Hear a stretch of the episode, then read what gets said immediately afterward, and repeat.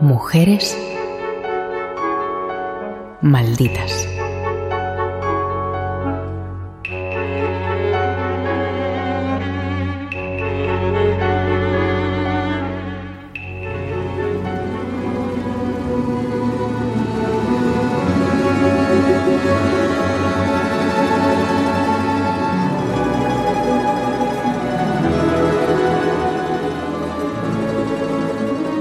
Las últimas décadas del siglo XIX en Rusia se caracterizan por la frenética actividad política clandestina de movimientos que rechazan y pretenden cambiar el régimen zarista, anacrónico y casi feudal.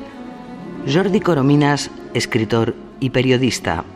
A ver, estamos en, eh, una Rusia en proceso de, transformación que, que deja atrás, bueno, iba a decir, podemos decir, y sí, podemos decirlo, una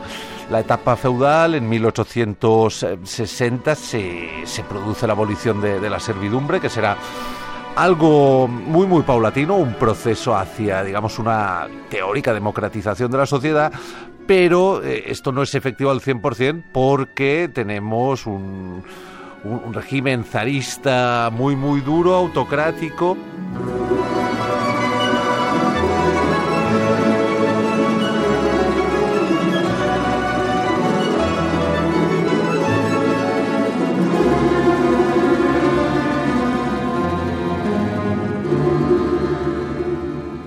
Nadesa Krupskaya, Nadia, nace en 1869 en San Petersburgo, en el seno de una familia empobrecida. La, vida de,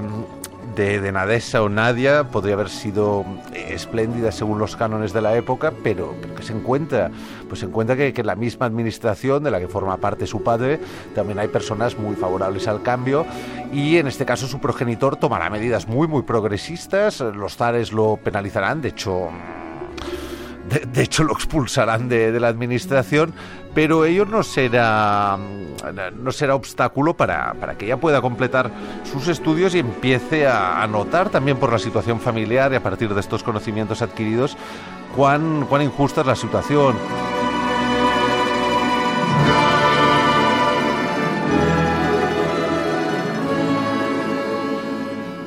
Su padre fallece cuando apenas tiene 14 años. A la miseria se suma más miseria, pero aún así logra completar su educación en un prestigioso gimnasio femenino de la capital rusa, donde permanece como profesora hasta 1891.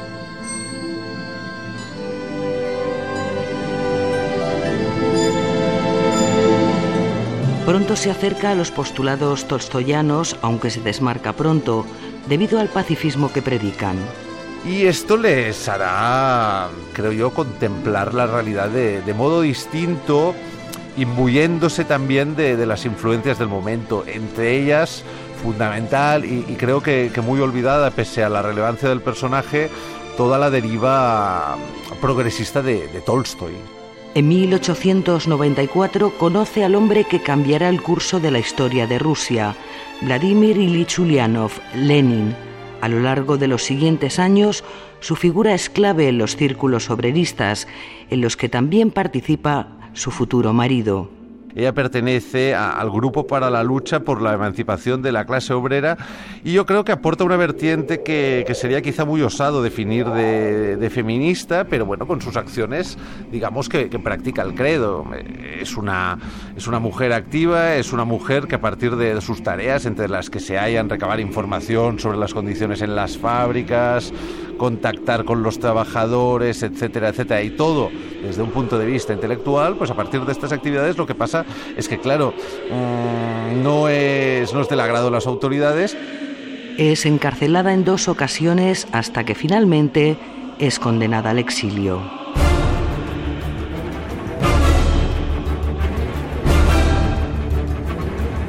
Como bien decías, finalmente terminará exiliada en este paraíso terrenal que, es Siberia. Y a todo esto también, digamos que durante este último trecho del siglo XIX se refuerzan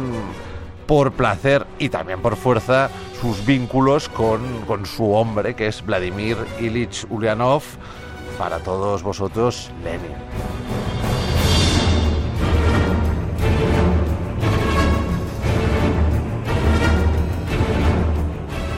En Siberia traduce la obra de Beatrice Webb, La historia del sindicalismo, y revisa el desarrollo del capitalismo en Rusia, la obra de Lenin que vería la luz en 1889. Nadia Krupskaya compagina la vida política e intelectual a la vez que se dedica a su marido. De hecho, sin las aportaciones de la primera dama, el calificativo que ambos se tomaban a risa no hubiera sido posible la revolución y vio el, exilio casi casi como una forma de, a ver, quería aprovecharlo instruyéndose, instruyéndose desde, desde este punto de vista muy de los revolucionarios de finales del siglo XIX, que consistía en el hecho de que para luchar contra el enemigo no hay nada mejor que adquirir unos rudimentos que, te permitan andar por el mundo y estos normalmente estaban en el conocimiento mediante la educación.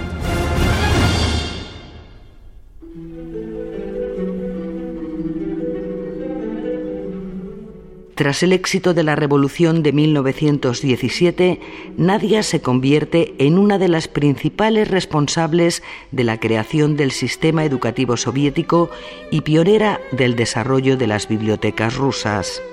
Lucha firmemente contra el analfabetismo del país, mayoritario en la población en la época zarista, y defiende en todo momento la emancipación de la mujer. En tan solo 20 años, el 75% de la población rusa aprende a leer y escribir gracias en parte a las reformas de Krupskaya. Ella era muy consciente del problema del analfabetismo y, como bien decías, lo vinculaba directamente con la emancipación de la mujer. Sus planes incluían esto que hemos dicho, erradicar el analfabetismo, la emancipación de la mujer, extender la red de bibliotecas, favorecer al mismo tiempo los movimientos juveniles y propiciar la educación continua de los adultos para al mismo tiempo soterrar una, una, cultura y una educación anterior muy basada en, en factores religiosos. Además, es una de las impulsoras del Día Internacional de la Mujer Trabajadora, que se celebra por primera vez en Rusia en 1913 este es un hito que, que, uno puede llegar a plantearse si, si, a ver, si es que no mencionamos tanto a, a, Nadia o a Nadesa Krupskaya por el, por el hecho de, ser la mujer de Lenin, porque también hemos encontrado en, los últimos decenios, desde la caída del, muro de Berlín, una demonización absoluta del, término comunista y, por ende de, las ideas que, la palabra supone. ¿no? Hay, hay un vaciado y hay una especie de, maniqueísmo entre el bien y el mal que, que casi, casi quieres soterrar a la hoz y el martillo en la papelera de la historia.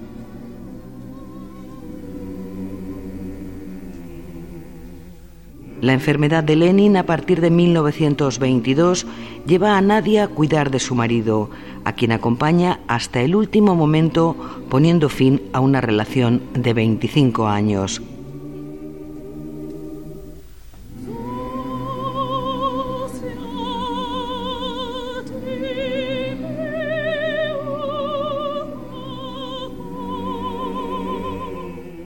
Con la muerte de Lenin comienzan las luchas internas por el poder político. Desde un principio, nadie apoya a Kameniev y Sinoviev, que critican los planteamientos de Stalin.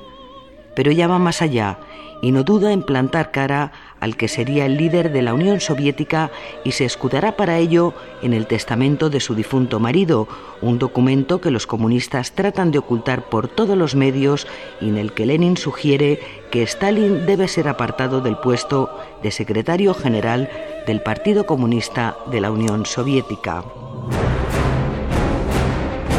Uno de sus últimos actos de rebeldía fue sacar clandestinamente del país ese escrito, en 1926, el testamento de Lenin se publica en el New York Times y aunque dentro de la Unión Soviética no tiene repercusión, la prensa internacional se hace eco de la desconfianza de Lenin hacia Stalin. Y publicar precisamente el, testamento de Lenin o los documentos relacionados con él en el New York Times causa una repercusión internacional increíble porque ese periódico era el medio. Ahora bien, como estamos viendo, sin ir más lejos, en estos últimos tiempos, en grandes países con sistemas eh, autocráticos, tú puedes publicar algo fuera, pero esa información apenas repercutirá en, en el país, en este caso la, Unión Soviética, porque el poder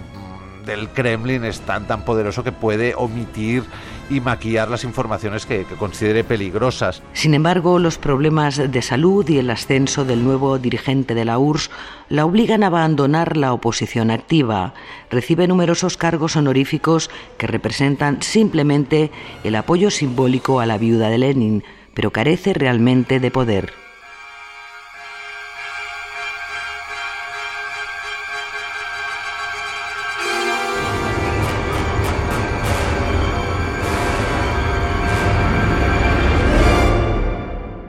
Nosotros hablamos del analfabetismo, lucha por la cual Nadeza Krupskaya fue, fue mencionada incluso por la UNESCO, pero tenemos, mm, y ya lo analizaremos en alguna otra maldita, como también se producen unos avances increíbles con relación al aborto y otras materias que aún están en debate, pero que, que entonces ya se consideraba imprescindible regular para fomentar el progreso de la humanidad que implica, como es comprensible, el progreso femenino. Con Stalin, Nadeza Krupskaya adoptó postulados más conservadores, yo creo que para directamente salvar la vida o, vivir con, con un mínimo de dignidad, acumuló cargos honoríficos. Por sus 70 cumpleaños, varios bolcheviques veteranos le organizan una fiesta de la que tiene que ausentarse al sentirse indispuesta. Trasladada de urgencia al hospital del Kremlin, fallece de una embolia abdominal.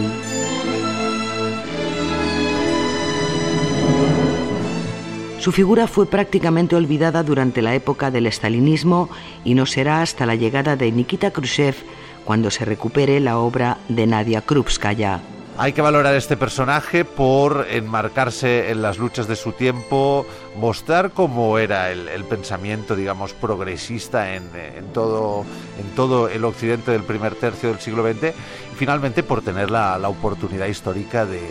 plasmarlo de un modo absolutamente meritorio y asombroso en, el país de mayor extensión del mundo hasta reducir el gran problema de la humanidad que es el analfabetismo porque sin conocimiento el control por parte de las autoridades siempre es mucho más factible y más difícil tener conciencia propia y poder criticar aquello que nos concierne para mejorar.